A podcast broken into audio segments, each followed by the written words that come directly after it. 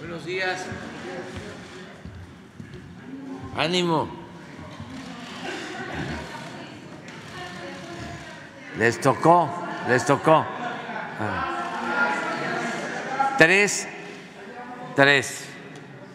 Es que la suerte cuenta en todo. Este,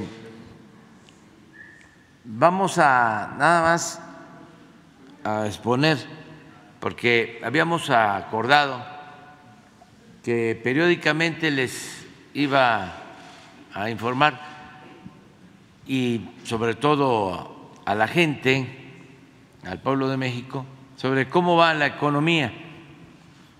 Y cada 15 días estamos presentando un informe muy general, pero para tener una idea. Entonces vamos a pasarles unas gráficas, no vamos a tardar mucho y luego ya nos vamos con las preguntas y respuestas. A ver, empezamos.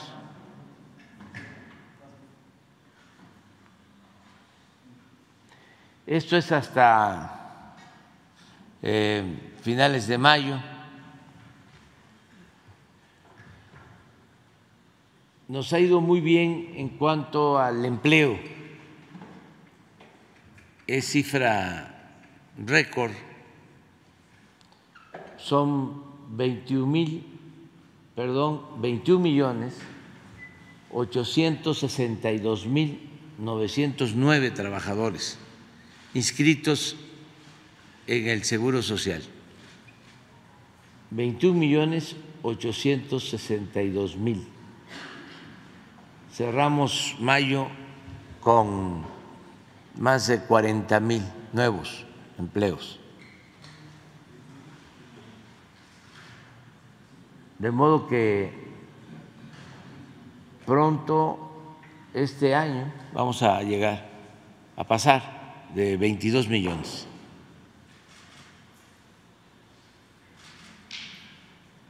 Si se compara con febrero del 20, tenemos un millón 249 mil adicionales.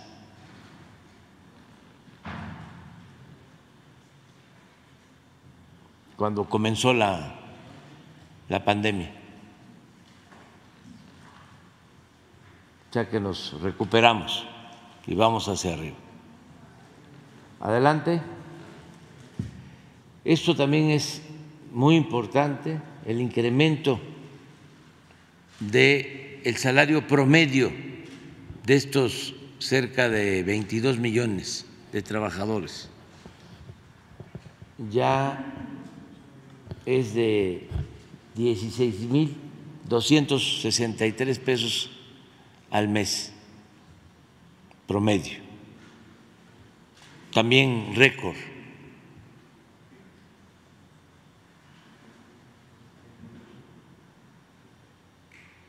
Adelante.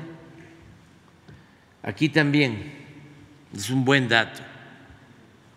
Eh, ha caído el desempleo como no se veía en 20 años.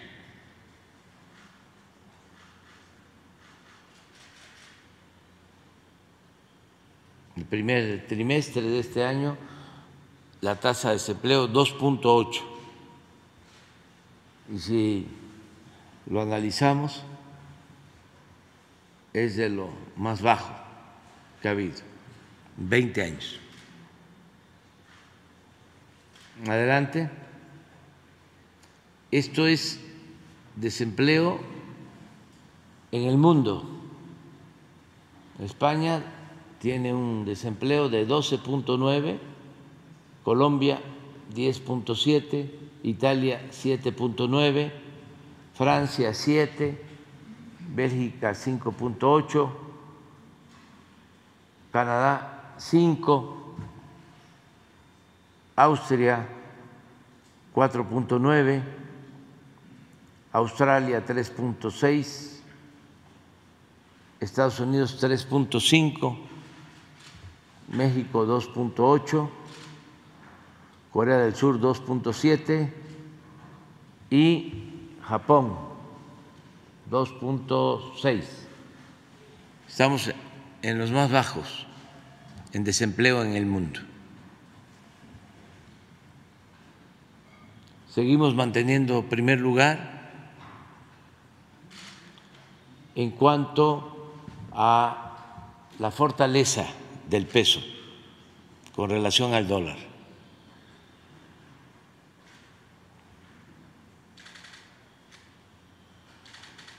Y este es el comportamiento sexenal.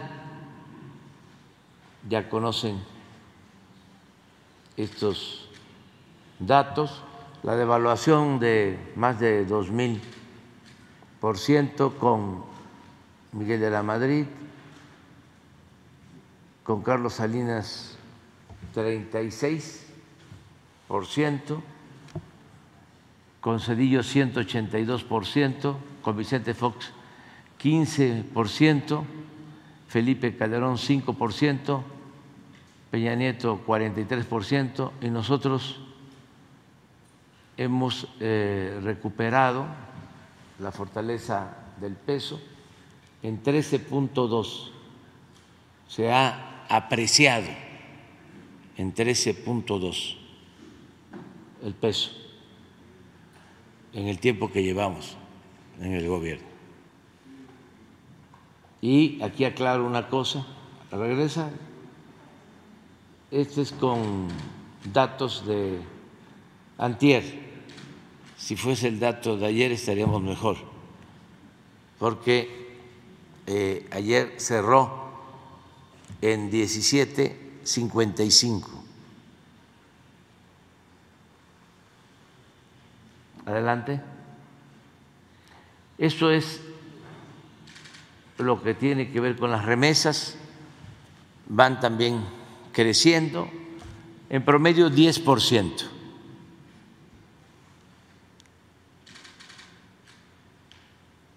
El estimado que tenemos para mayo es de 5.575 millones de dólares. Si continuamos así, vamos a superar los 60 mil millones de dólares este año de remesas.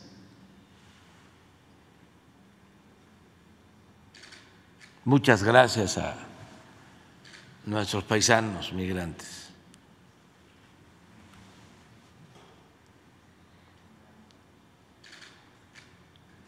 Así está el envío de remesas por mes, siempre en aumento. Esta es una fuente fundamental de financiamiento, porque es un dinero que llega de manera directa a las familias y a las regiones más apartadas, pobres del país. Esto reactiva mucho la economía abajo.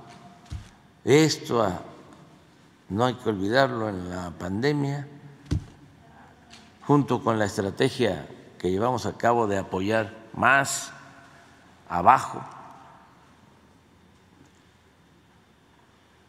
en la base de la pirámide social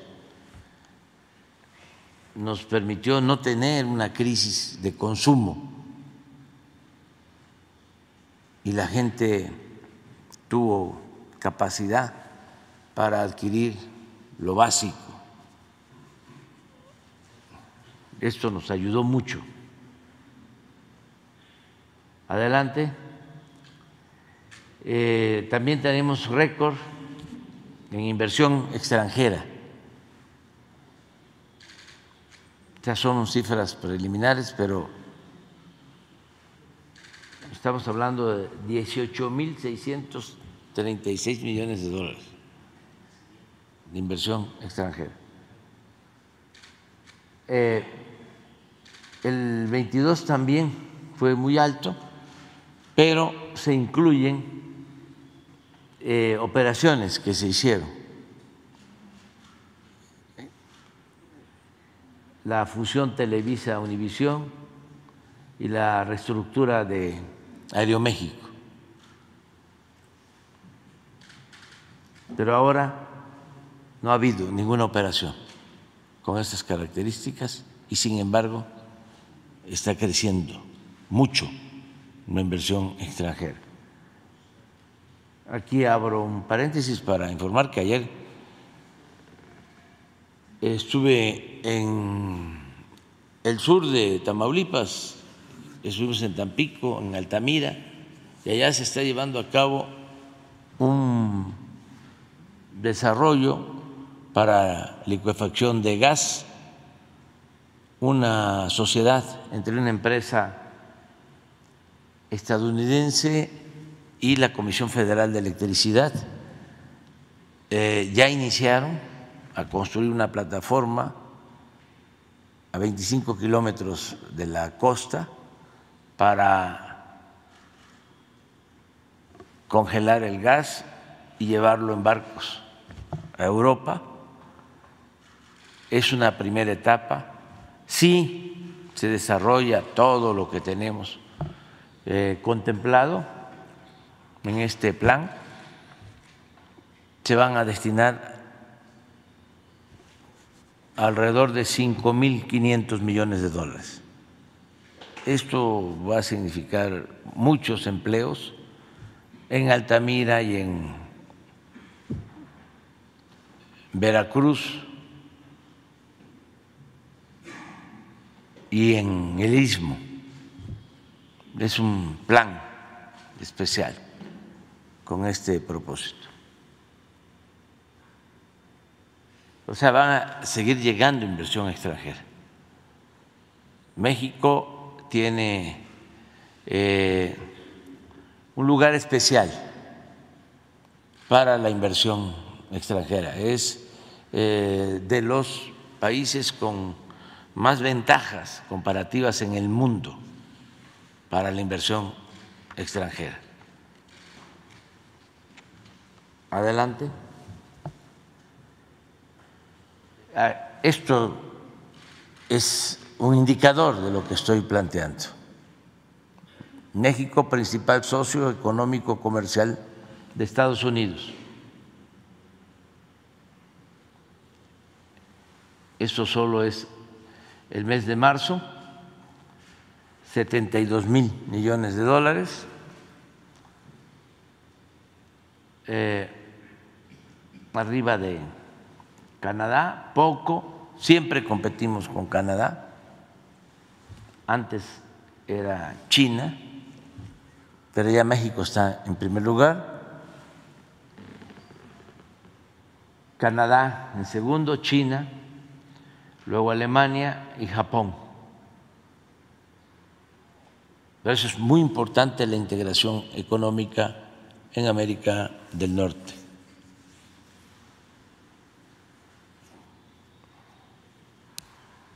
Eh, el porcentaje tiene que ver con el comercio total.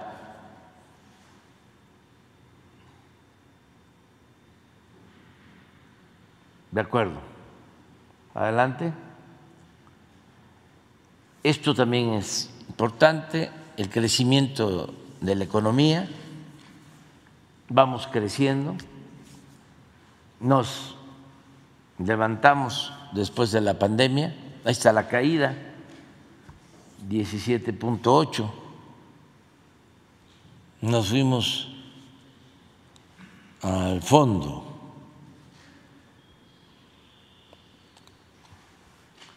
con la pandemia y salimos relativamente pronto. ¿Se acuerdan ustedes que los expertos hablaban de que iba a ser muy tardado, que no iba a ser una V, sino una L, que nos íbamos a quedar abajo mucho tiempo. O sea,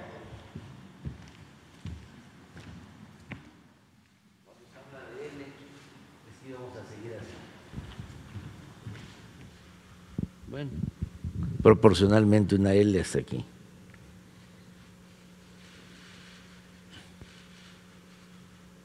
Nada más que ya se olvidan.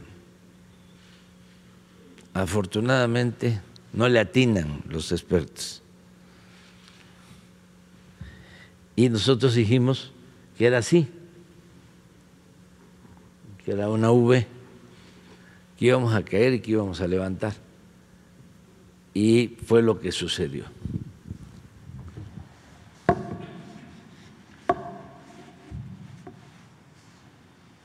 Así está lo del crecimiento. Eh,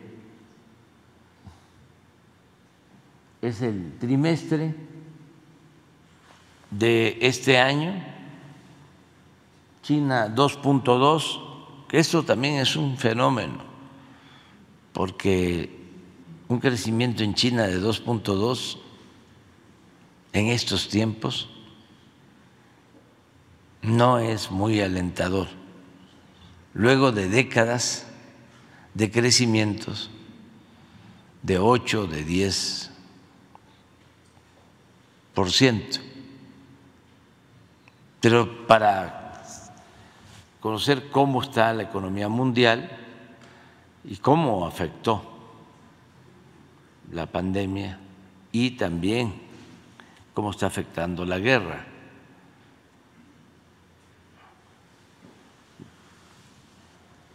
Eh, luego Brasil, que está creciendo 1.9, Portugal 1.6, Colombia 1.4, nosotros 1%, Chile 0.8, Canadá 0.8, Italia 0.6, España 0.5, Bélgica 0.5, Japón 0.4, Turquía 0.3, Estados Unidos 0.3, Corea del Sur 0.3, Francia 0.2, Reino Unido 0.1 y hay países que no están creciendo. Adelante. Así es el comportamiento, lo que les hablaba de la V.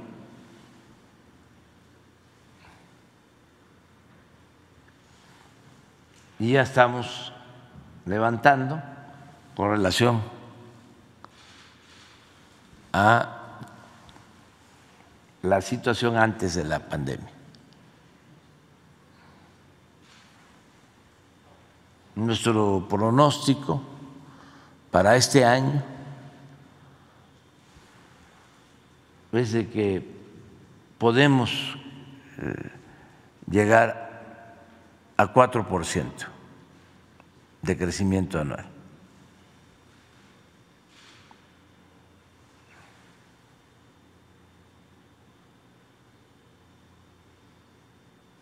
Y esto va a subir. Y lo mismo el año próximo, que ya va a ser el último año de nuestro gobierno. Pero nos tocó este este imprevisto. Y eh, estamos saliendo. Es muy importante también, eso lo vamos a ver, cuando se den a conocer las cifras de la encuesta ingreso-gasto, porque esto es crecimiento aún poco crecimiento por la pandemia, sin duda una mejor distribución del ingreso. Abajo, eh, menos pobreza.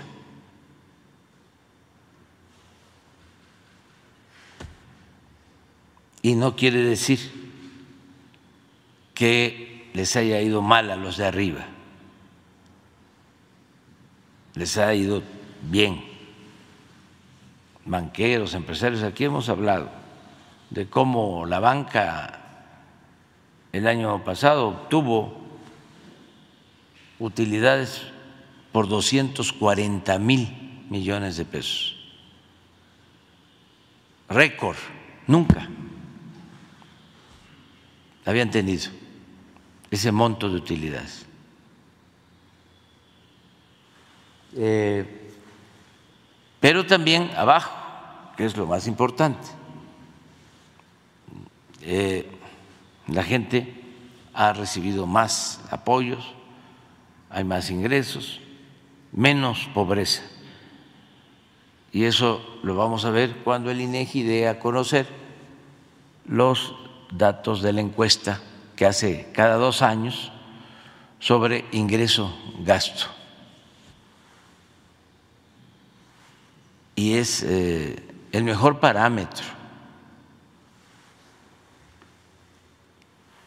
Cuando hablo de los de arriba, acuérdense que siempre he sostenido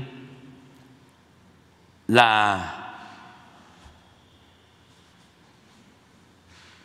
consigna, la frase, la máxima de arriba los de abajo, que no quiere decir abajo los de arriba, sino abajo los privilegios. Todo esto lo hemos conseguido fundamentalmente, y esa es la clave, por no permitir la corrupción.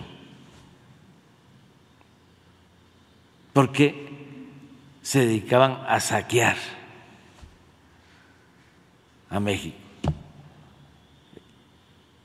Y aquí repito lo que decía Tolstoy, un gobierno que no procura la justicia no es más que una banda de malhechores. Eso era. Entonces, como eso se acabó, aunque nos falta seguir limpiando, pero acuérdense que la corrupción se da de arriba para abajo, no de abajo hacia arriba. y hay que limpiarla así, de arriba para abajo, como se limpian las escaleras. Adelante. Esto es inflación, también se ha ido resolviendo. Este era un problema que nos preocupaba y nos ocupó bastante y nos sigue ocupando. Porque pueden aumentar los salarios, pero con inflación se pierde poder de compra, poder adquisitivo. Este es un impuesto y afecta mucho a la gente pobre, a los trabajadores. ¿Qué le va a aumentar o qué le va a afectar? A los de arriba, pues muy poco. Pero a la mayoría de la gente la inflación le pega muy fuerte.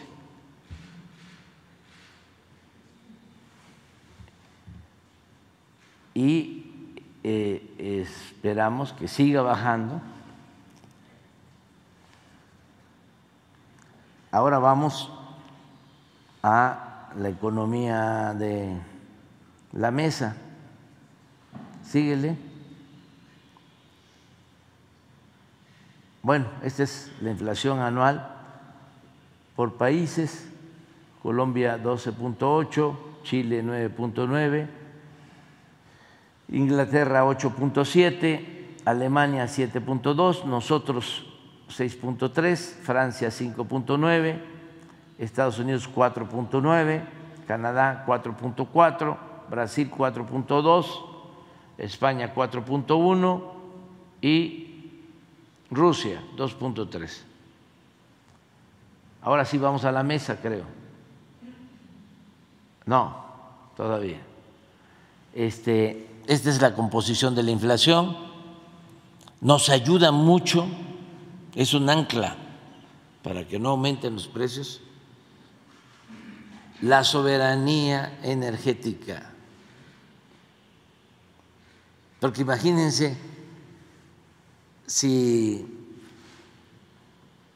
estuviese al libre mercado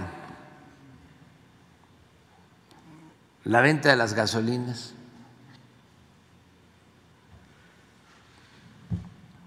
no tendríamos posibilidad de tener menos 0.4 de incremento en energéticos. Es un componente de inflación del 6.3 mínimo. Por eso no aumenta el precio de las gasolinas, entre otras cosas.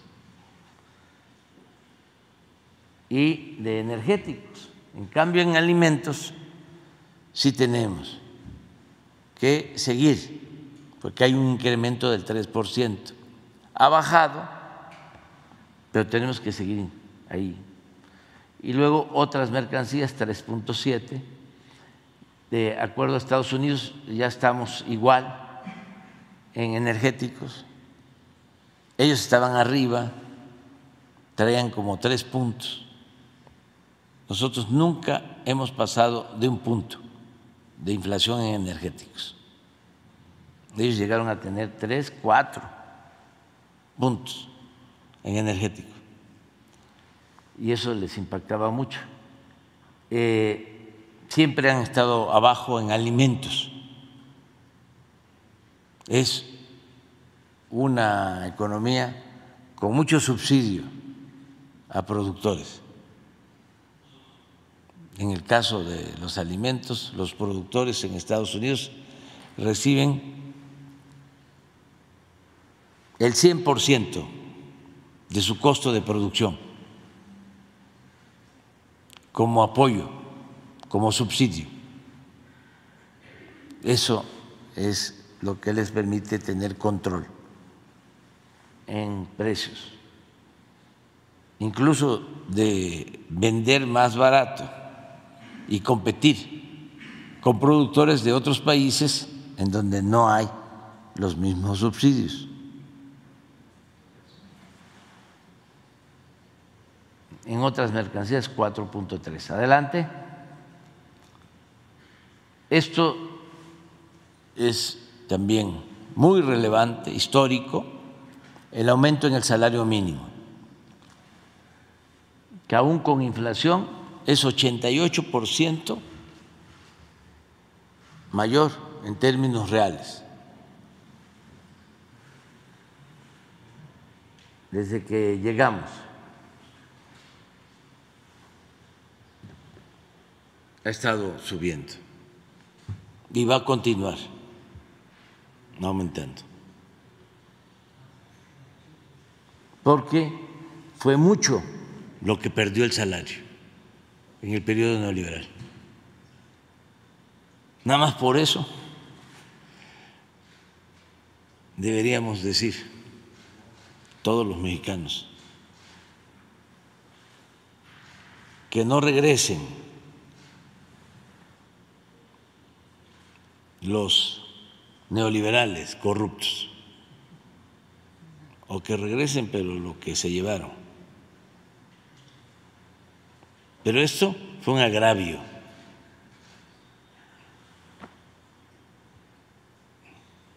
¿Cómo lo explican los defensores del modelo neoliberal? Sus voceros, achichincles. ¿Cómo? ¿Por qué no ofrecen disculpa? Porque engañaron durante años a los mexicanos de que si aumentaban los salarios se iba a disparar la inflación. Estos analistas, comentaristas, expertos económicos, los quiero escuchar.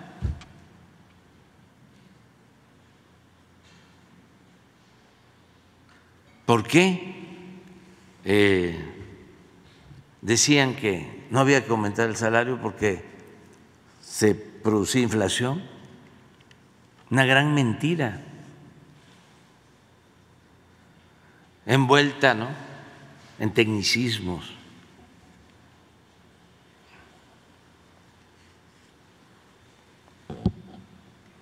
Bueno, esto es importante. Adelante.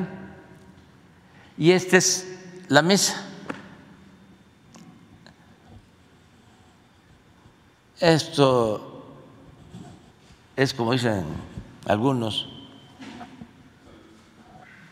la neta del planeta.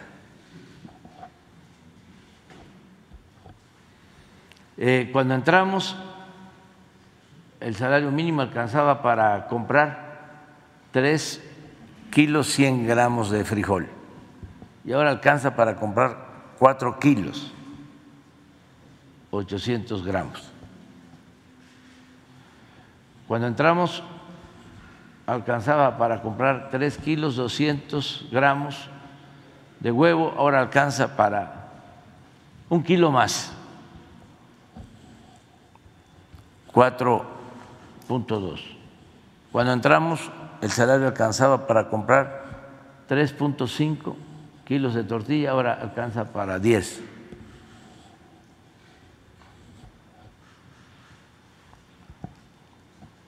Y con inflación que se nos presentó por la guerra de Ucrania y Rusia. No les estoy echando la culpa, como dicen los tecnócratas, a factores externos. No, es real ya venía mal la economía con la pandemia y se desata la guerra y se produce este fenómeno inflacionario. Por eso, no a la guerra, sí a la paz, que ya Denis no siga polarizando.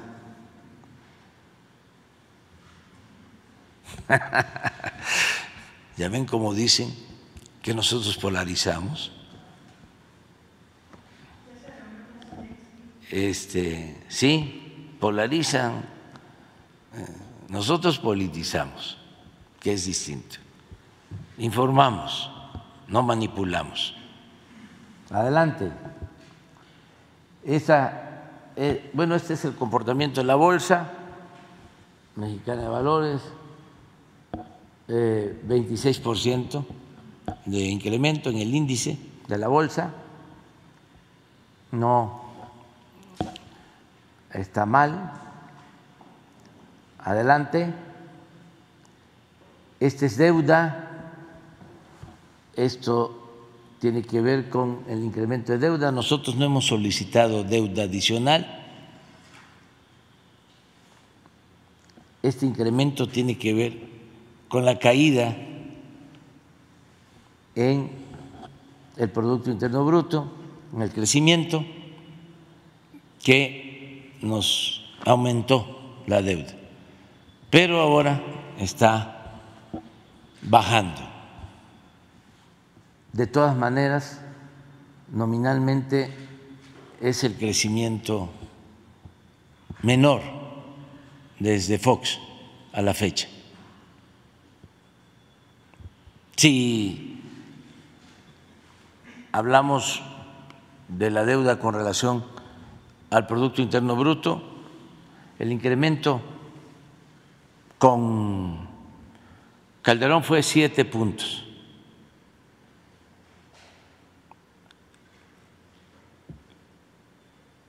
Con Peña, siete también.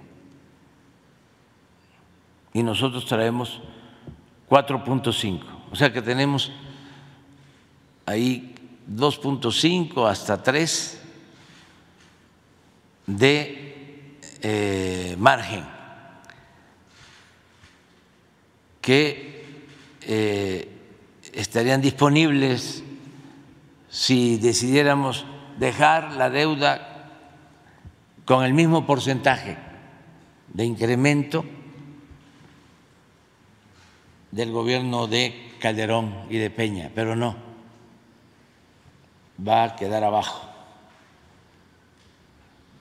Es una reserva, que no significa 800 mil, 900 mil millones de pesos de reserva. Por eso la economía está muy fuerte y lo saben los inversionistas y los financieros. Por eso es lo del peso, por eso está llegando la inversión, no porque estén leyendo, ¿cómo se llama el periódico de Manuel? Sí, el financiero, este, o el Reforma, porque entonces sí, saldrían corriendo, ¿no? Les daría miedo. Pero como tienen buena información,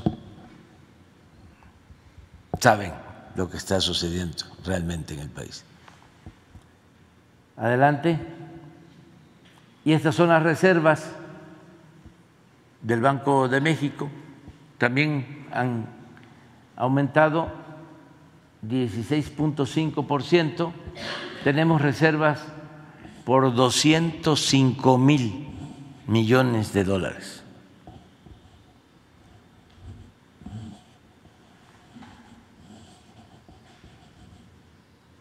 Ah, no, 202 mil, 512 millones de dólares.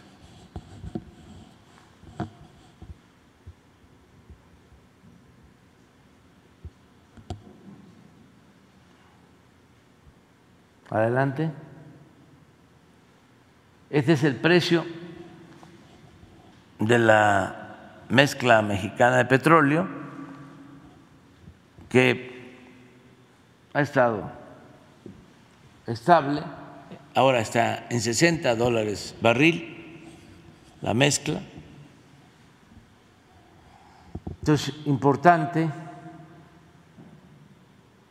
somos autosuficientes y quiero subrayar, si no hubiésemos rescatado a Pemex y lo mismo, si no hubiésemos rescatado a la Comisión Federal de Electricidad, estaríamos hoy en el caso de Pemex, comprando petróleo crudo, comprando materia prima.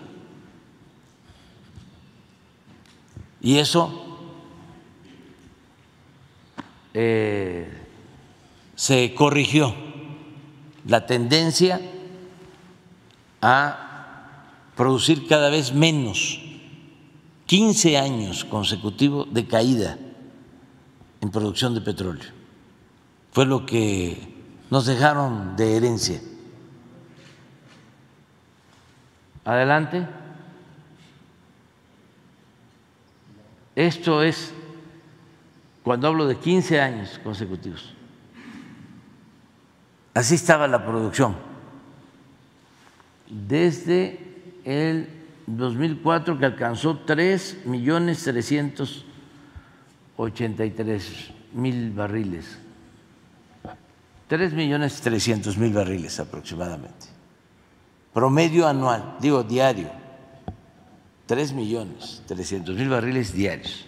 Y miren cómo empezó. Tiene una explicación también.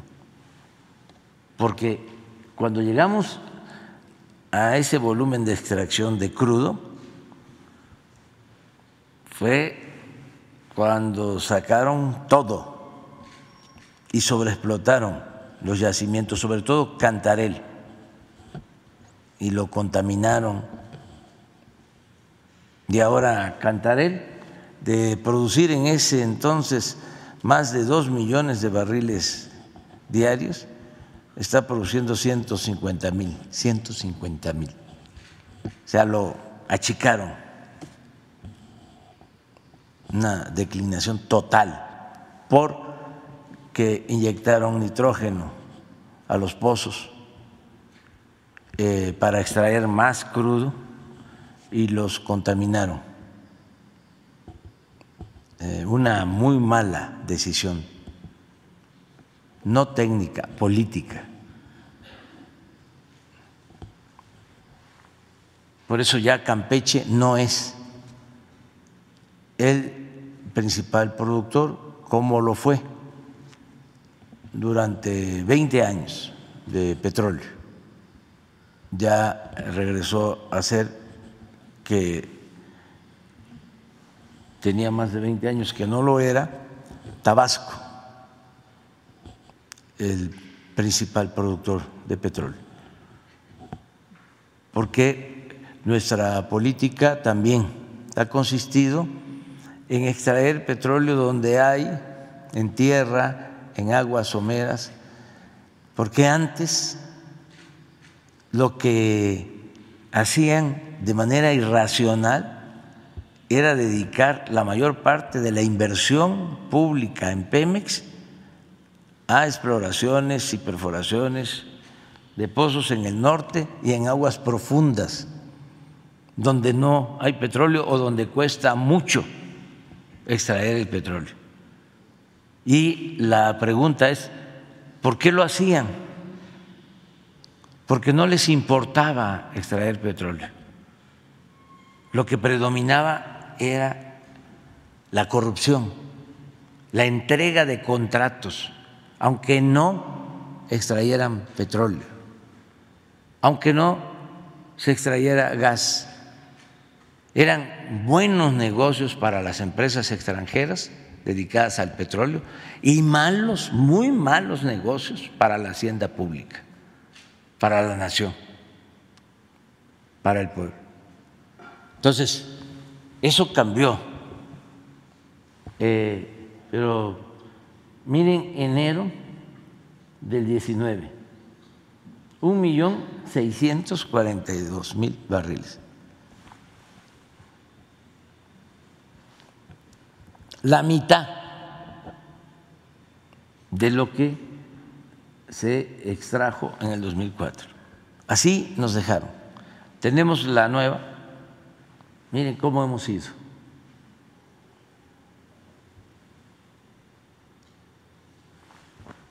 Este es un rescate. Y esto significa que somos autosuficientes, que vamos a tener materia prima para procesar nuestras gasolinas,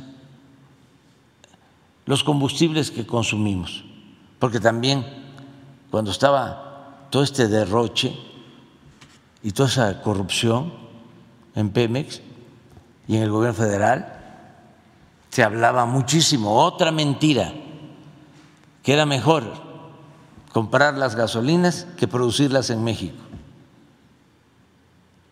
Es como si se vendiera naranja y compráramos jugo de naranja. Pero estos genios, ¿no? Sostenían que no podíamos producir los combustibles y por eso dejaron en el abandono las refinerías que estamos levantando y lamentablemente acabaron con la industria petroquímica. Eso sí, no resistió el vendaval neoliberal. Ojalá y ofrecieran disculpa. A ver qué puede decir Claudio X González papá, Claudio X González hijo. Todos estos que apuntalaron todo el régimen de corrupción y se beneficiaron de la corrupción. Y ahora eh, aparecen como los paladines de la honestidad, de la integridad, de la libertad, de la democracia, de las buenas costumbres.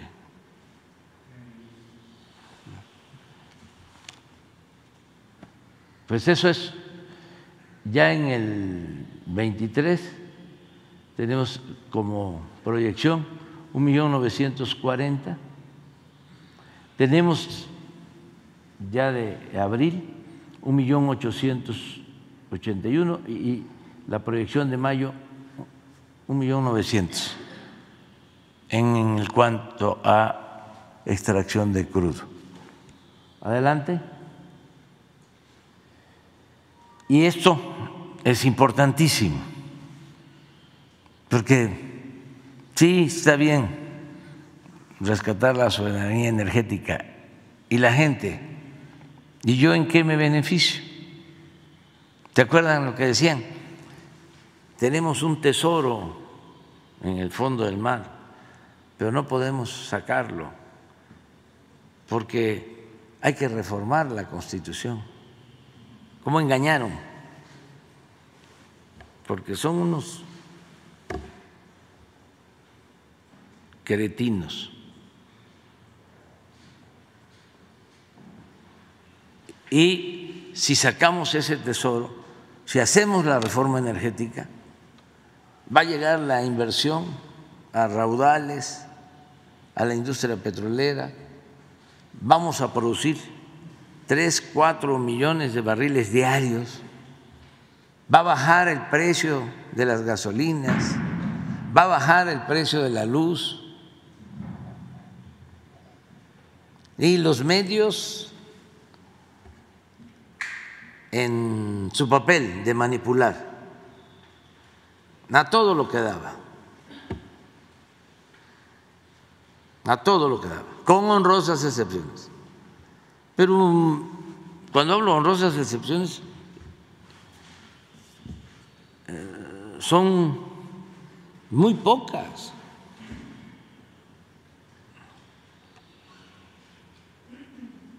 Uno al millar, como se decía antes.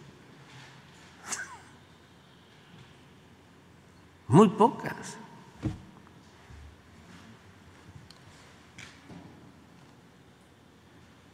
¿Y cuál fue el resultado? Ahí está. La gasolina con Calderón aumentó.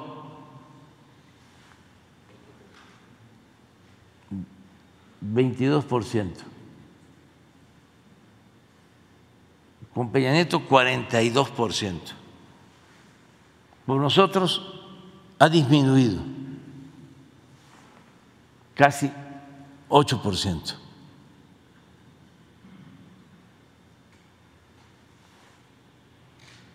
Pero también aquí, imagínense cuántas mentiras. Una vez el secretario de Hacienda, lo voy a repetir, lo tengo que repetir, sobre todo para los jóvenes porque ya hay algunos que está difícil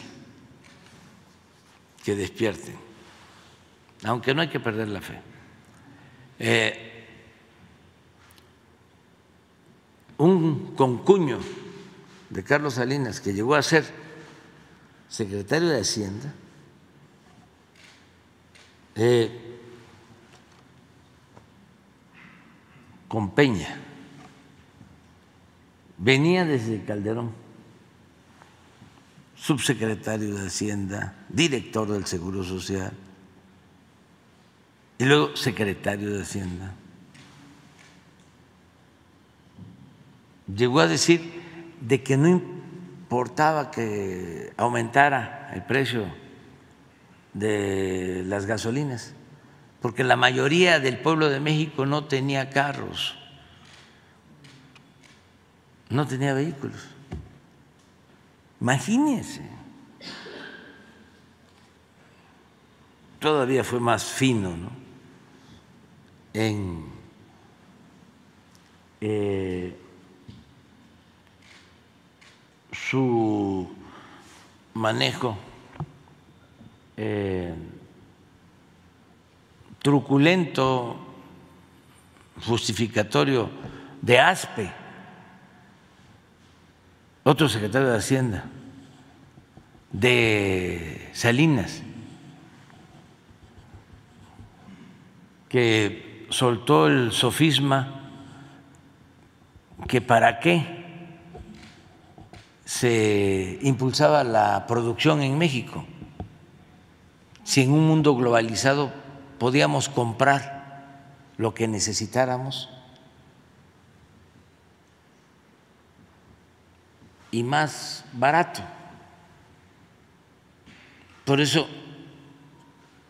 se quitaron todos los apoyos al campo, a la industria.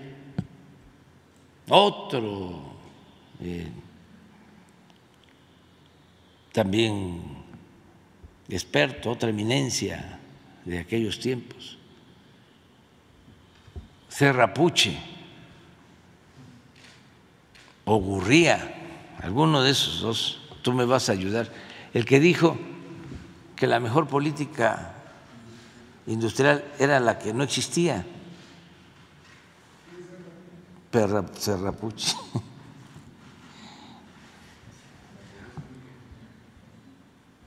Sí, eso, pero eso fue aspe, que la pobreza era un mito genial. Y hubo uno con Calderón que dijo que se podía vivir con el salario mínimo o algo así. Sí, secretario de Hacienda. Cordero. Pura eminencia y casi todos de Litán. O sea, con todo respeto a, Litán y a gente que este, estudió ahí. Aquí tenemos también este, nuestros tecnócratas y muy buenos. Que yo recuerde, pues, Zoé es muy buen director del Seguro Social, es de ciencia política del ITAN. Pero antes predominaban en todos lados, Hacienda, todos los secretarios, o maestros o alumnos del ITAM. Bueno, el ITAM no solo este, mayoriteaba en los altos eh, niveles del gobierno, sino en materia económica, financiera, sino hasta en ciencia política, en derecho. En la UNAM llegaron a ser este, jefes de investigación los abogados del ITAM. Pobre mi alma mater, pero bueno, ya se va a recuperar. Por los alumnos, por los maestros, yo espero eso. Pero bueno, aquí está, este es lo de la gasolina, adelante, esta es la premium, lo mismo 5.7 de aumento con Calderón, 46 con Peña y nosotros 5.8 menos. Adelante. Este es el diésel, casi 50% de aumento con Calderón, lo mismo con Peña y nosotros eh, una disminución, hemos logrado una disminución de 8% en el precio del diésel. Adelante. Esto es muy importante, el gas, esto lo sabe la gente, sobre todo los que compran los cilindros, las colonias, los pueblos, de 20, de 30 kilos. Con Calderón una disminución de 1.5, con Peña un incremento de 28.9 y nosotros hemos logrado una disminución en el gas de 23.8%. Adelante. Hasta ahí. Entonces, es una idea también para contrarrestar eh, pues los ataques, la mala información, hay que estar informando, pero que la gente eh, sepa, vamos bien en la economía, bien en lo social. Ayer y antier que estuve en Tamaulipas, en Tampico, en Madero, en Altamira, la gente muy contenta, muy alegre, muy esperanzada. Y así está en todo el país. Y vamos a seguir sacando adelante a nuestro querido México. Muy bien. Gracias. Buenos días, señor presidente. Alberto Marroquín Espinosa de JF Informa desde Cancún, frecuenciacat.com y desde Querétaro es ahora am.com. Eh, señor presidente, los empresarios de Chetumal han solicitado su intervención para darle celeridad y formalidad al Tratado de Libre Comercio con Belice. Eh, comentan que sí han existido reuniones, pero no se formaliza el, asunto. Argumentan que ocasionalmente obtienen respuestas en este proceso, pero debido al cambio cíclico de las principales autoridades federales eh, estacionadas allá en Quintana Roo, y especialmente en los cruces fronterizos, se pierden esos buenos resultados y vuelven las obstrucciones y el maltrato hacia los beliceños.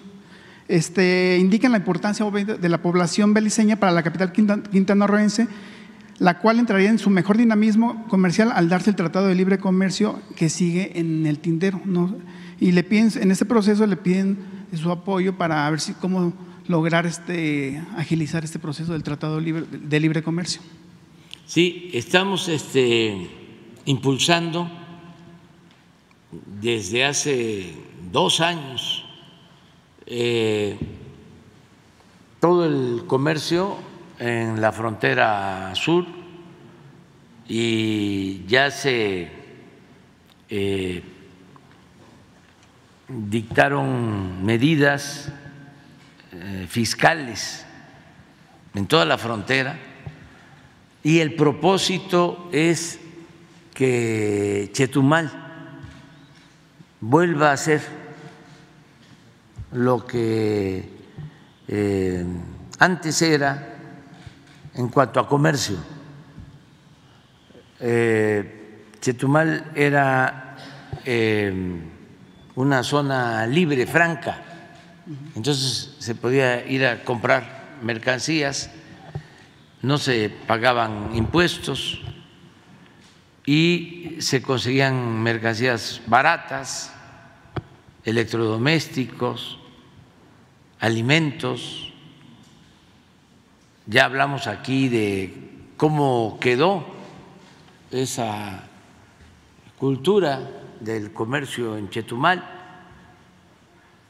al grado que en la comida de la península ya se incluye el queso de bola, el gallo, eh, la mantequilla que se compraba en Chetumal. Todo eso formaba parte ¿no? de eh, el comercio por este estímulo especial para Chetumal de considerarlo zona libre de pago de impuestos cuando entró eh, lo del tratado, por eso hay que ver con cuidado lo de eh, los acuerdos comerciales, se canceló eh, esta política. Lo mismo hicieron en la frontera norte.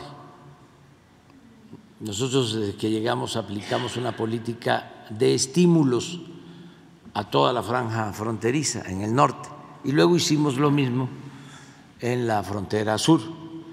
En el caso de Chetumal, lo que se está impulsando con la gobernadora es de que primero se sepa de que hay un decreto que aprobé para que no se paguen impuestos en Chetumal. Eh, muy parecido a lo de la frontera norte. Se declara prácticamente una zona libre, franca. ¿Qué es lo que pasa ahora? No podrían beneficiarse los comerciantes de Chetumal eh, de este acuerdo si las mercancías que importan son de países en donde México tiene acuerdos comerciales. Pero hay muchos países con los que no tenemos acuerdos comerciales. Y toda esa importación entraría sin aranceles a Chetumal. Pero no se sabe. Ahora estoy eh, promoviendo, eh, estoy hablando con la gobernadora que ya está trabajando en esto para que se reactive completamente el comercio, porque se pueden traer mercancías, se pueden introducir mercancías sin pagar impuestos a Chetumal. Esto para beneficiar a todo el mercado del sureste, a todo eh, el consumo del sureste poder adquirir aparatos, equipos electrodomésticos a precios muy bajos de otros países del mundo. Pero hace falta la instrumentación, ya están las leyes, hace falta que los empresarios eh, importen que los comerciantes de Chetumal se agrupen con ese propósito y ojalá y pronto se haga. Aquí cerca de donde estamos hay mercado de muchas partes del mundo y de algunos países donde se compra a buen precio, aquí saliendo, eh, comprar a buen precio, eh, y es lo que buscamos hacer en Chetumal. En algunos casos, eh, no están en regla. Allá sería completamente legal, no es contrabando, es que se abre la frontera, se quitan los aranceles y reconocemos que mucho del comercio de Belice se hace en Chetumal mucha gente, hermanas, hermanos beliceños, van a Chetumal los fines de semana. Bueno, ahí compran sus despensas, sus mercancías. Ya eh, se invirtieron las cosas, ya no era como antes, que por Belice entraba eh, toda la mercancía que se vendía en Chetumal. Ahora van muchos de Belices a hacer sus compras. Eh, es un lugar muy frecuentado por nuestros vecinos, hermanos de Belice. Pero hay que ver eso. Y desde luego, eh, yo he hablado con el primer ministro de Belice, es una persona extraordinaria, buen gobernante eh, y tenemos muy buena relación y vamos a seguir hermanándonos para ayudarnos. Pero es importante que eh, se sepa, qué bueno que preguntaste, porque son eh, acuerdos que a lo mejor los comerciantes no los conocen porque no se han difundido lo suficiente. Muchas gracias, señor presidente. El próximo 5 de junio es el Día Mundial del Medio Ambiente y Querétaro está de fiesta por, haber firmado usted el decreto de Peña Colorada como área natural protegida, siendo el mayor logro ambiental para el Estado de Querétaro. Los queretanos le agradecen eh, su apoyo, así como a la Semarnat y a la CONAM, que es la Comisión Nacional de Áreas Naturales Protegidas, por consolidar en un año lo que no se había logrado en más de 20 años. Por el, y eso era, fue por el desinterés que existió en los gobiernos de Cedillo, Fox, Calderón y Peña Nieto. Y obviamente la presión inmobiliaria que, que existía eh, hasta la fecha. ¿no? Es importante este logro porque garantiza la sustentabilidad del agua, lo que le llaman la sustentabilidad hidrológica para más de un millón de habitantes de la capital queretana. Y para consolidar la garantía de contar con agua para los queretanos, el gobernador Mauricio Curi le, presentó a usted el proyecto del acueducto 3 el pasado 5 de febrero y lo ha estado tocando con, este, con incluso, incluso con el secretario de Gobernación, con la Conagua. Y nos gustaría saber, señor presidente, si nos podría dar la primicia, si apoyará este proyecto para Querétaro. Hemos estado hablando con el gobernador, estamos viendo cómo apoyamos en lo que plantea. Sí lo está viendo eh, Germán Martínez de Conagua y vamos a ver en qué ayudamos con ese propósito. Yo les adelanto que quiero pasar a la historia como el segundo presidente que más eh, reservas naturales protegidas eh, deje durante mi gobierno. Segundo, el primero lo tiene el general Lázaro Cárdenas.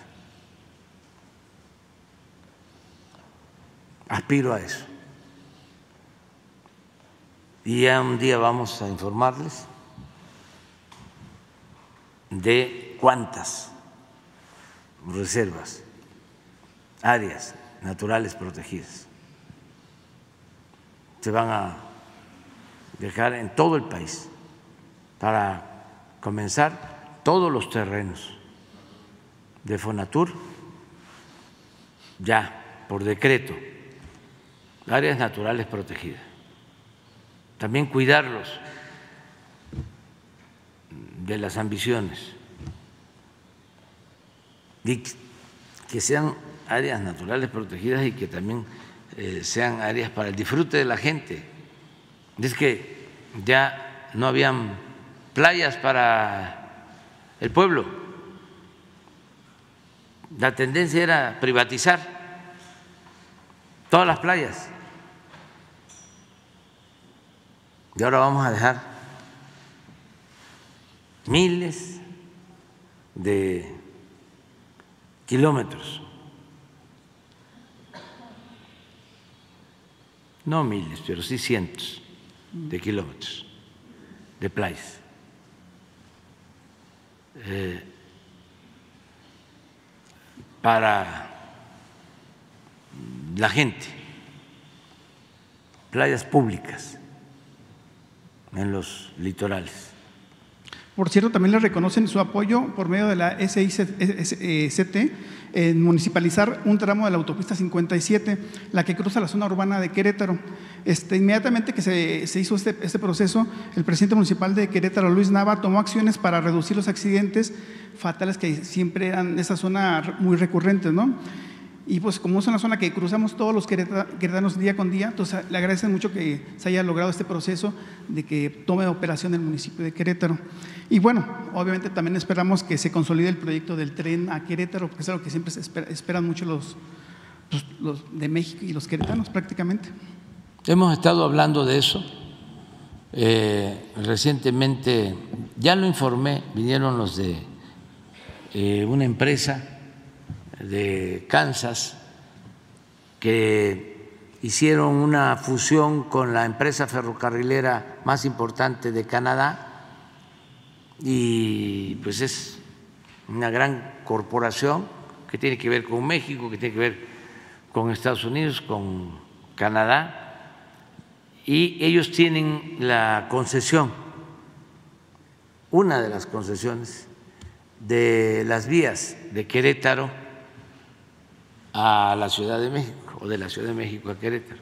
Y les planteé el que se analizara la posibilidad de que se utilizaran las vías para un tren de pasajeros, porque ya la carretera Querétaro de la Ciudad de México está saturadísima, ya no se puede seguir ampliando es importante fomentar más eh, el transporte de carga por tren y el transporte de pasajeros. Entonces ese es un proyecto eh, estratégico, necesario, que hay que estar este, impulsando. Vamos a ver eh, qué respuesta hay. Quedaron en enviarnos una propuesta, ojalá y logremos esto. Sería eh, una concesión a la empresa, pero a nosotros lo que nos importa es que haya transporte de carga y de pasajeros. Además, esas vías la que se construyó mm, hace relativamente poco estaba pensada en eh, utilizarse para eh, pasajeros. Se modernizó la antigua vía a Querétaro y eh, toda la inversión quedó tirada. Se abandonó una vez que se privatizaron los ferrocarriles. Entonces, sí es una eh, necesidad y es un buen proyecto. Muchas gracias, señor presidente. Buenos días, eh, presidente Shaila Rosagel, corresponsal de Grupo Gili, El Imparcial de Sonora, La Crónica de Mexicali, Frontera de Tijuana. Presidente, pues el próximo lunes se cumplen 14 años del lamentable incendio de la guardería ABC, en donde pues fallecieron 49 niños y decenas quedaron, quedaron heridos. Entonces, eh, pues preguntarle qué mensaje les enviaría a los papás eh, para esta fecha del lunes y si nos pudiera comentar qué han hecho las autoridades para evitar que esto se repita, ha sido una de las exigencias de los papás? Bueno, pues eh, ofrecerles, eh, pues primero nuestro eh, pésame, nuestra solidaridad de siempre y ofrecerles que ese día, incluso lo hubiésemos podido hacer esta semana, eh, presentar un informe de todo lo que se ha hecho. ¿El lunes? Podría ser el lunes. El lunes es el día. Sí, el lunes lo vamos a hacer. Decirles que eh, ese día vamos a informar sobre cómo están las denuncias, el estado en que se encuentran, eh, que se ha avanzado en el pago de las indemnizaciones eh, qué otros apoyos hemos otorgado y cómo vamos a continuar ayudándolos, apoyándolos. Entonces le voy a pedir que esté con nosotros, sí, el director del seguro y también Alejandro Encinas, que estén los dos, eh, cuando menos y la consejera jurídica del gobierno para que nos informe de cómo van las denuncias, en la fiscalía. Sí, nosotros pedimos información a la fiscalía y nos dijeron que no podían darla por cuestiones de que está abierta la investigación. Eh, ¿Pudieran dar algo ustedes el lunes, un poco de... Las a ver qué se puede informar. Este, el lunes pero bueno, hacemos ese compromiso. Gracias, presidente. En una segunda pregunta, presidente, bueno, ya tiene más de dos semanas los agricultores del Valle del Yaqui que están haciendo un plantón en la sadera ya en Ciudad Obregón. Eh, ellos están eh, pidiendo pues eh, que se les mejore el precio de garantía del trigo principalmente y del maíz. Entonces, preguntarle su postura, si usted ha sabido de, esta, pues de este plantón que tienen allá, de esta exigencia. Ellos piden que sean 8 mil pesos por tonelada de trigo y 7 mil pesos por tonelada de maíz. Eh, no sé si nos pudiera comentar, pues si, sabe usted eh, en qué van las negociaciones, si ha habido algún avance con, con las autoridades en las eh, conversaciones con los productores. Pues todavía no hay este, un arreglo, aun cuando ya hemos nosotros ofrecido el mejorar el precio de garantía del maíz, del trigo eh, harinero eh, desde luego frijol, arroz, leche, eso se mantiene con precios de garantía. En el caso especial de Sinaloa se acordó que Segalmex iba a comprar un millón de toneladas de maíz para apoyar a los productores. Estamos también tomando la decisión de entregar de manera gratuita los fertilizantes y se está viendo qué medidas tomamos para proteger el comercio interno a los productores nacionales en donde no tenemos tratados de libre comercio. Por ejemplo, no podemos hacer esto con Estados Unidos, pero sí con otros países donde no tenemos tratado comercial. Sí podemos tomar medidas para aumentar aranceles, este, que no se permita la importación para que el precio eh, al productor mejore, eh, porque todo esto tiene que ver con eh, las grandes empresas agroindustriales que compran, entonces fijan precios a veces muy bajos y son los que controlan el mercado. Y por eso también nosotros tenemos que actuar mm, con cautela, porque antes se entregaban subsidios, pero fundamentalmente a los de arriba, a los que tenían pues eh, una estrecha relación en la Secretaría de Agricultura, porque las dependencias las manejaban las minorías.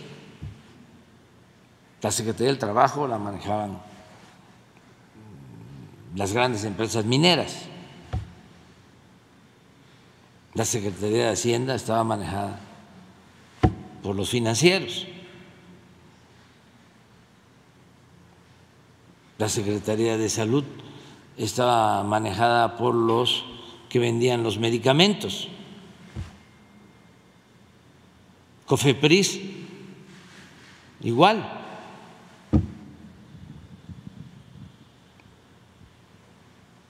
Y agricultura, pues, por los grandes. A los pequeños no les daban nada. Entonces no queremos seguir con lo mismo. Queremos ayudar más a los pequeños productores, porque hay quienes eh, tienen mil, dos mil hectáreas sembradas de trigo, incluso de tierra rentada a ejidatarios, a pequeños propietarios y ellos se quedan con el subsidio, que es dinero del presupuesto, que es dinero del pueblo, o con los grandes acaparadores o las grandes empresas que tienen el control del mercado. Entonces, no es entrega de subsidio de manera indiscriminada. Estamos viendo ¿Cómo le llega al que lo necesita? ¿Cómo le llega a la gente más eh, pobre? Y no estar alimentando siempre, ¿no? A los más favorecidos. Entonces andamos en eso todos los pequeños productores están eh, tratados bien, dos millones de pequeños productores del país. Su apoyo directo, sus precios de garantía para maíz, para frijol, que les ha ayudado mucho si no existiesen los precios de garantía, estarían pagando lo que quisieran, como era antes, en el caso del maíz y en el caso del frijol. Y lo tercero, dos millones recibiendo fertilizantes gratuitos. Entonces, vamos a seguir viendo este asunto a los pequeños, medianos eh, productores, tenemos que ayudarlos. Y en los eh, con el secretario de Gobernación, ¿cree usted que se puede hacer? Sí, sí, este, lo están haciendo. Eh, se han venido reuniendo los gobernadores con ese propósito, pero sí quiero ser muy claro de que no es así. Los agricultores, a ver, ¿quiénes? Ahora sí que de parte de quién. Sí, pero hay una pirámide hay una minoría que están bien atendidos por el mismo mercado, porque siembran grandes extensiones, compran insumos a precios bajos, tienen financiamiento bajan sus costos de producción y aún cuando en el mercado mundial bajen los precios de los granos, ellos ganan. El problema estaba los de abajo. Pero muchas veces, si se generaliza, los que se llevan las tajadas más grandes son los de arriba. Y como tienen este, agarraderas, influencias, tienen de capacidad para pedir audiencia a los secretarios. Cuando ven ustedes en las antesalas, y eso me molesta mucho, ahora ha ido cambiando, en la antesala del secretario de Hacienda que estén campesinos, que estén obreros. No, ahí llegan puros machuchones.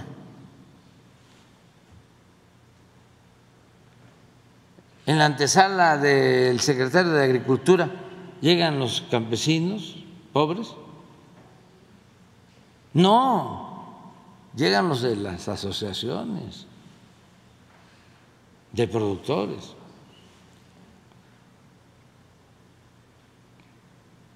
en la antesala de los secretarios antes del trabajo, llegaban los obreros, ni siquiera atendían a los líderes sindicales, atendían a los de arriba. Eso es lo que queremos este, que cambie. Entonces he estado viendo eh, lo que está sucediendo en Sonora, lo que está sucediendo en Sinaloa, y digo, sí, muy bien, igual, ayer me lo planteó el gobernador de Tamaulipas para el sorgo, pero es lo mismo. Entonces le estoy pensando cómo ayudar a los productores, claro, si son dos propósitos, la autosuficiencia energética y la autosuficiencia alimentaria. Y el que produce alimentos merece apoyo. Pero lo que queremos es que haya justicia. No puede haber trato igual entre desiguales. Hay que darle más al que tiene menos. Esa es la justicia. Y eso es lo que estamos haciendo, procurando. Pero todos son atendidos y sí se van a abrir mesas y va a llegarse a acuerdos. Gracias, presidente. Ya por último, presidente, en Baja California, pues... Ya, este, ya contestamos aquí a Sonora, ¿no? Los dos. en Baja California, este presidente, pues se dio el ataque armado este en las en las carreras, ¿no? Que hubo ahí ah, en las afueras de San Quintín, que dejó 10 muertos y varios heridos.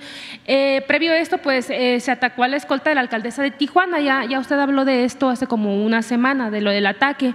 Eh, también, según el último reporte de seguridad que dio la secretaria de Rosa Isela, destacó esto de Baja California, que después de nueve meses a la baja en el homicidio doloso en abril repuntó con 20 casos. Eh, preguntarle qué le han comentado que está pasando en Baja California, nada más. Y también, pues, de su gira a Sonora, si, va a ser el siguiente fin de semana y si tiene ya su agenda. Sería todo. Sí, este. Eh, vamos a, a, este, a considerar lo de la visita a Sonora. Estamos esperando eh, avanzar más en las obras que estamos llevando a cabo en Sonora, pero sí vamos a estar por allá pronto. No sé exactamente este, cuándo, porque tenemos también otros eh, compromisos, pero eh, sí vamos a ir a, Sonora, o sea, sí vamos a estar allá.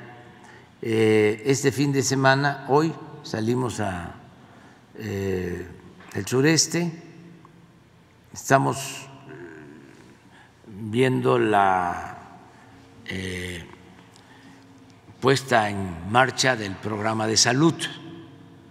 Hoy lo vamos a hacer en Chetumal, precisamente, para Quintana Roo, y vamos también a entregar unos títulos ejidales a mujeres, porque siempre se entregan nada más a los hombres. Eh, aquí va a ser a campesinas en Quintana Roo y vamos a hacer la gira del tren Maya.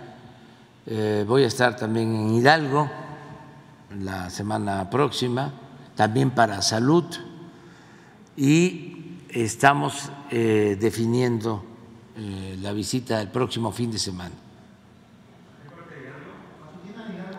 No, nada más vamos, vamos a ir incluso día de semana después de la mañanera vamos de la conferencia, vamos a, Hidalgo y regresamos, vamos a, un centro de, salud de Hidalgo, de un municipio, eh, creo que hacia la Huasteca. Eh,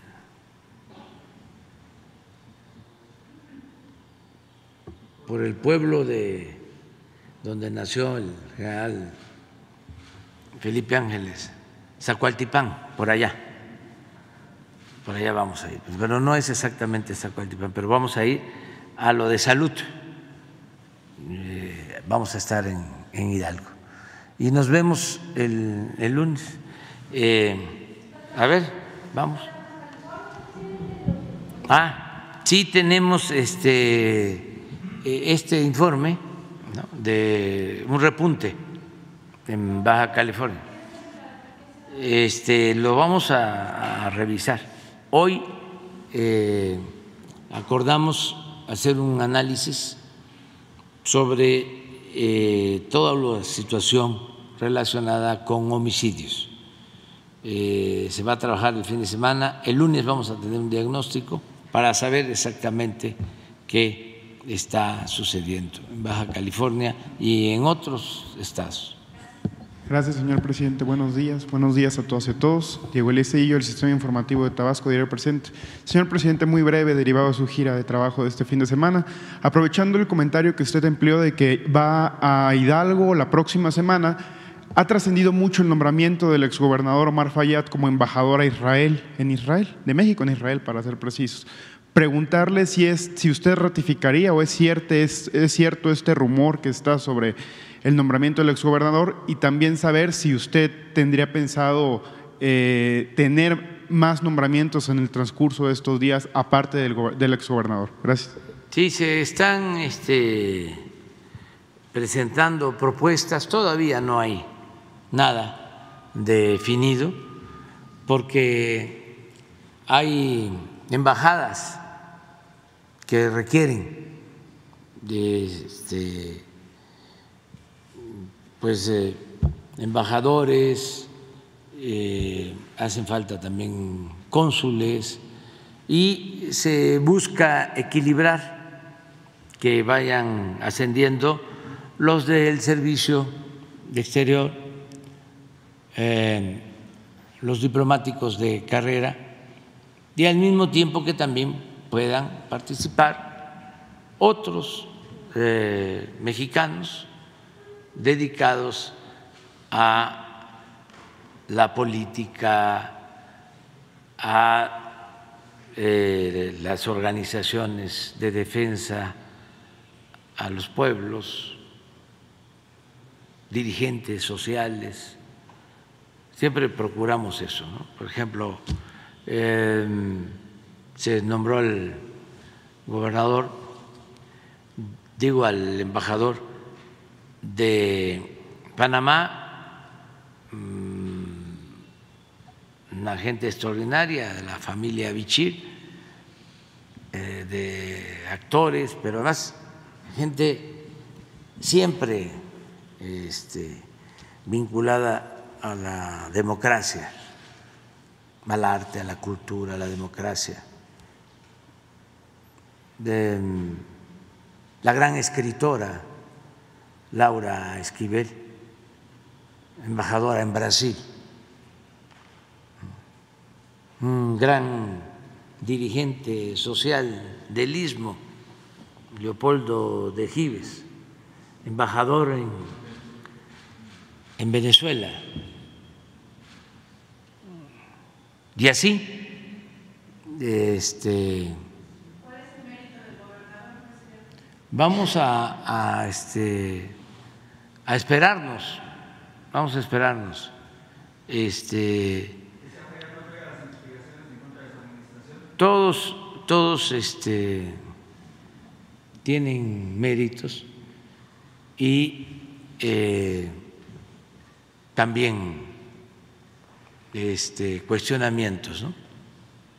Pero se hace una evaluación siempre. Entonces vamos la semana próxima, creo yo, si ya terminó eh, el análisis, la Secretaría de Relaciones Exteriores de las propuestas, ya podemos dar a conocer aquí. La semana eh, próxima o en 15 días. Gracias, presidente. Y quiero aprovechar que hoy es precisamente 2 de junio, que estamos a un año de las elecciones del 2024, aunado también a que este domingo se van a llevar a cabo elecciones en dos estados del país.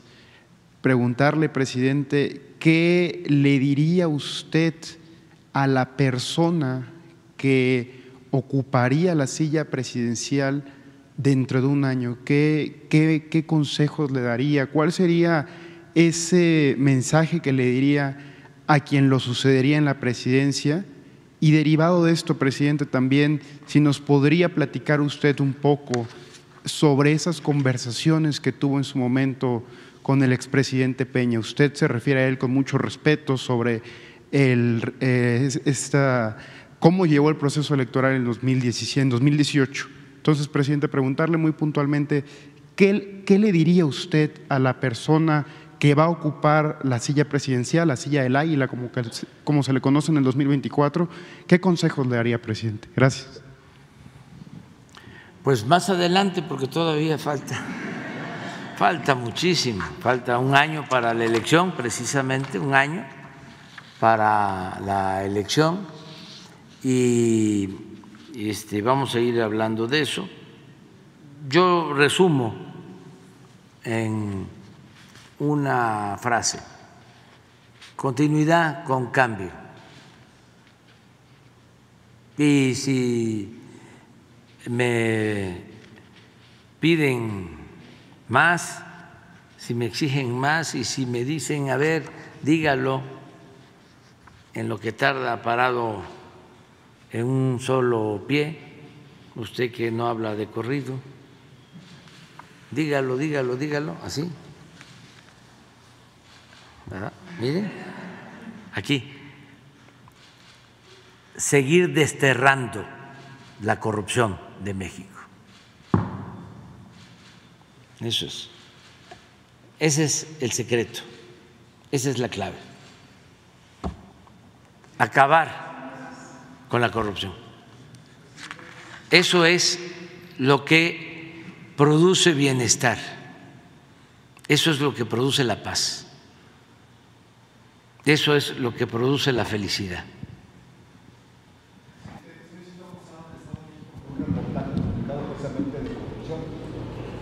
No puedo hablar de eso.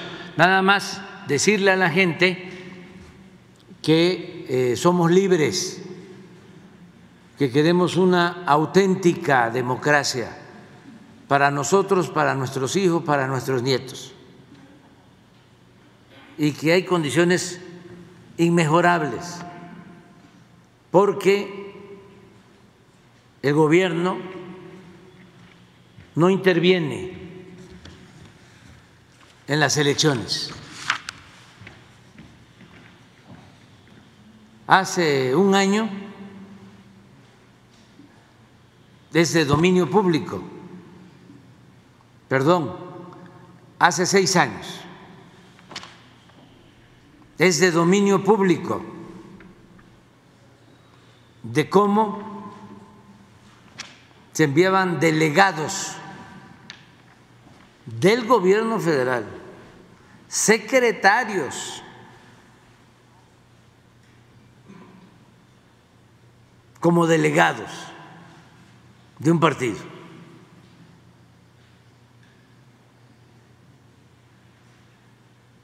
No hace falta que yo lo puntualice, porque me van a cepillar. Pero como la prensa calla y no distingue, no tienen la humildad, la honestidad de decir, pues ya no son las carretadas de dinero del gobierno para las elecciones en beneficio de partidos. Ya no hay secretarios encargados de municipios para entregar buenas cuentas al presidente.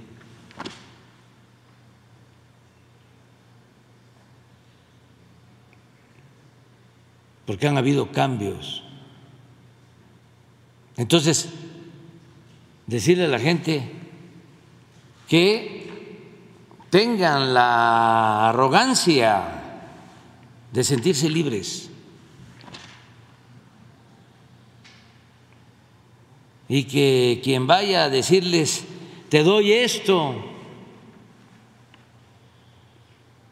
lo manden al carajo. Y si tienen mucha, mucha, mucha necesidad, está permitido una mentira piadosa, que diga, sí, no te preocupes, ahí vamos a estar. Y a la hora de la hora, ¿y por qué la mentira piadosa? Porque ese dinero es del pueblo, es una migaja que le están dando, de lo mucho que le pertenece. Pero sí una mentira piadosa, sí, sí, sí, sí, no te preocupes, ahí vamos a estar. Este, seguro. Y el voto es libre y es secreto. Y cuando tengan la boleta, que decidan de acuerdo a sus convicciones que ejerzan la libertad, que hagan valer la democracia y que voten por el que les dicte tu conciencia. Es como aplicarles lo que se empezó diciendo en Champotón, después de que quisieron invadir y no pudieron, porque los mayas se organizaron y expulsaron a los invasores en Champotón. Y desde entonces la gente dice, toma tu champotón. Entonces es así. ¿Qué es la despensa? ¿Qué están los 500, los 1000, los 2000, los 5000? ¿Sí?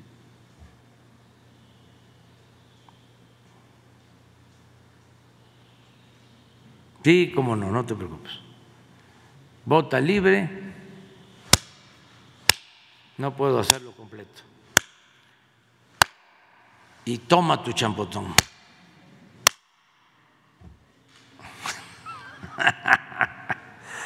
Este, pero han cambiado mucho las cosas. La gente está muy consciente, muy despierta, tengamos confianza. Y también este, ya la mayoría de las autoridades, desde luego todas las federales, que hay instrucción de que nadie se meta y que mucho menos se utilice dinero del presupuesto, que es dinero de todo el pueblo, para favorecer a ningún partido, a ningún candidato. Pero hay autoridades estatales, municipales, que también están entendiendo esto. Se va avanzando y hay que dejar en libertad a la gente. Y no pensar que el pueblo es menor de edad. El pueblo es sabio.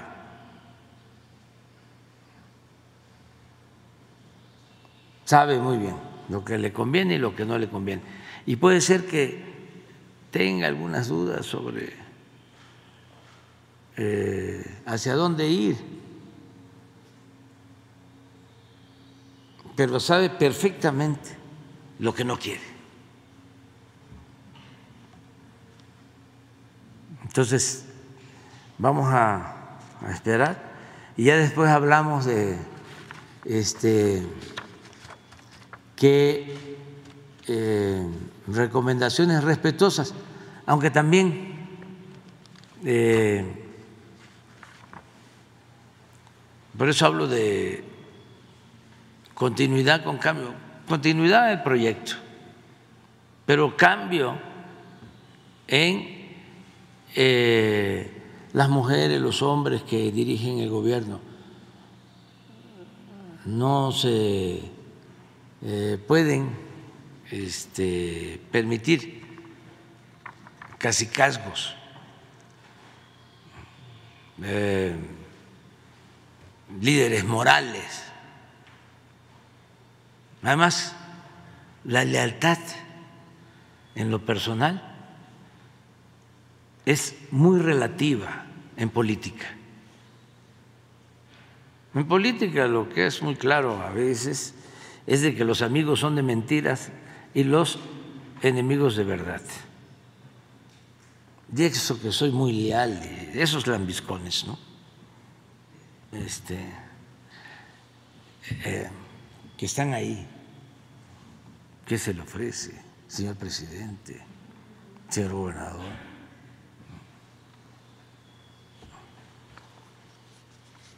Pues no, no. Hay muchos ejemplos de eso.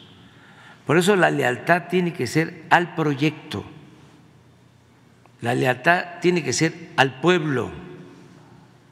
Tiene que ser a la patria, no a las personas, no a los hombres, porque muchas veces esa lealtad es falsa, esa abyección. Se este, humillan,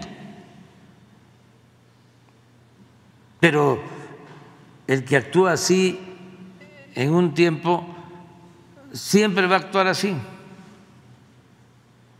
Pero eso es lo más importante de todo, es mantener ideales, mantener principios. La política es eso.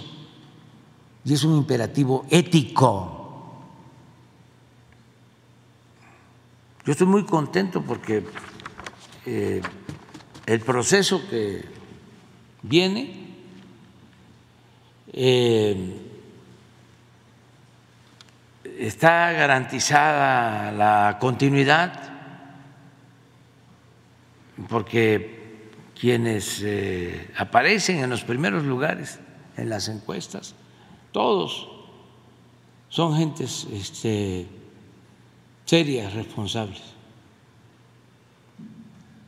Y eso, pues lo que indica es que la gente, pues está muy informada.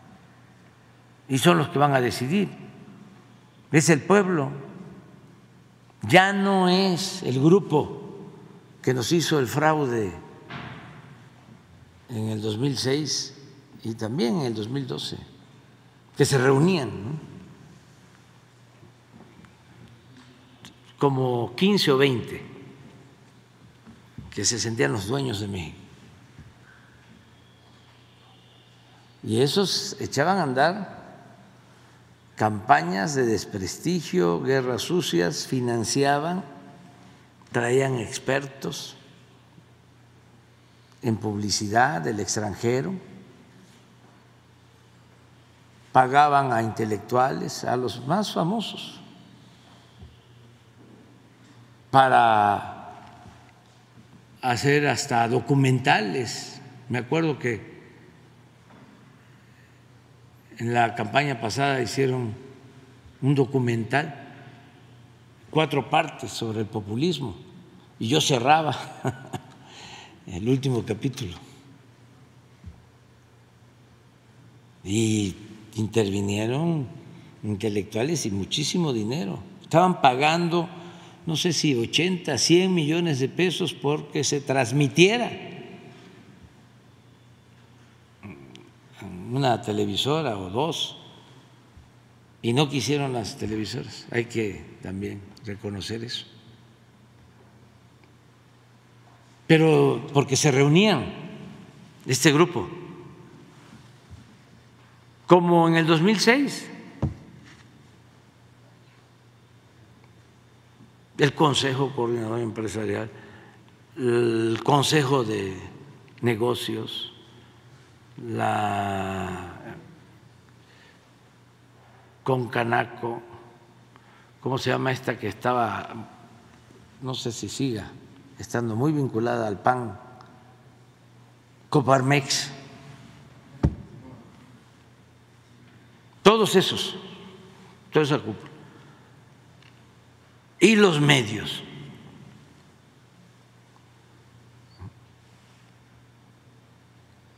como si se tratara de meter un producto chatarra al mercado. Antes no se decía publicidad,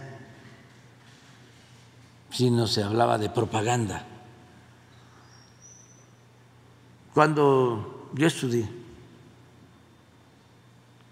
porque la publicidad era vender un producto la propaganda era ofrecer una idea. La publicidad tenía que ver más con el comercio, la propaganda tenía que ver más con la política. Pero de repente, hasta eso, fueron los publicistas los que empezaron a predominar. Y fue toda la técnica publicitaria la que se impuso en política y en las campañas. Los que tienen más edad aquí, que saben de economía, también deben de recordar que antes no se hablaba de crecimiento, se hablaba de desarrollo, porque el crecimiento es acumulación de capital, no distribución de capital, no distribución de riqueza, no distribución del ingreso. Y desarrollo es crecimiento, pero también es bienestar. Pero llegó el neoliberalismo y desapareció el término, el concepto.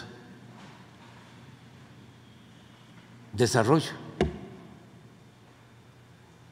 Como también desapareció ¿no? el término, el concepto propaganda y empezó a usarse lo de publicidad. Y a ver, este,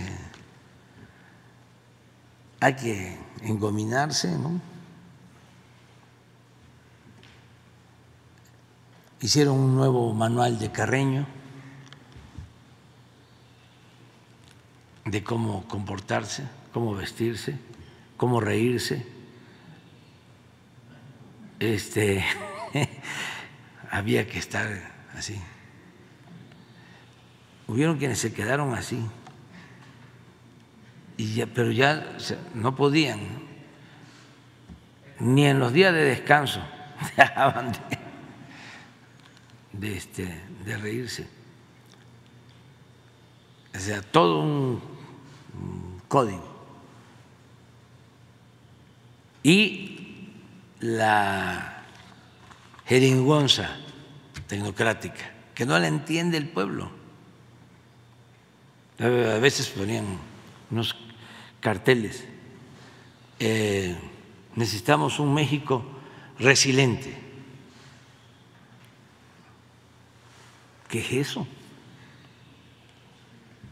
Porque estaba de moda.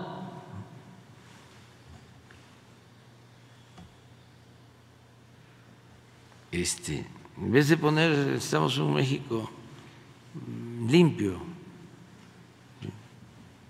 cuidemos la naturaleza. Está como la palabra empatía. ¿No la escuchan día y noche? ¿Y por qué no simpatía?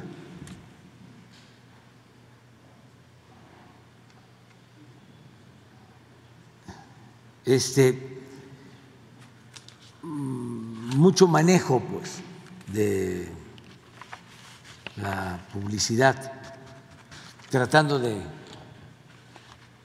engañar a la gente.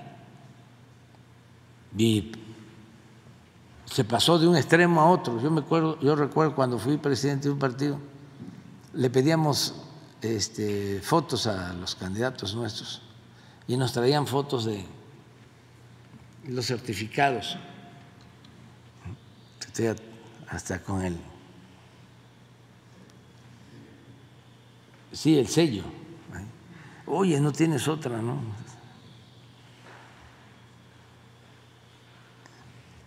Y ya después empezaron a quitarle años, ¿no? ya últimamente. Y los ve uno y dice, no, pues este no es el de la foto. ¿Qué le hicieron? O todo ese tipo de cosas. Y las mentiras de siempre, eso sí no cambia. Les vamos a construir un puente, pero aquí no hay río, les vamos a hacer el río. Eso continúa.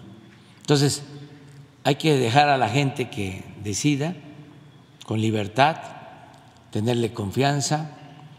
Eh, yo espero que todo transcurra en paz este fin de semana, con tranquilidad, eh, y hay que estar muy, muy optimistas. Bueno, nos vemos el lunes.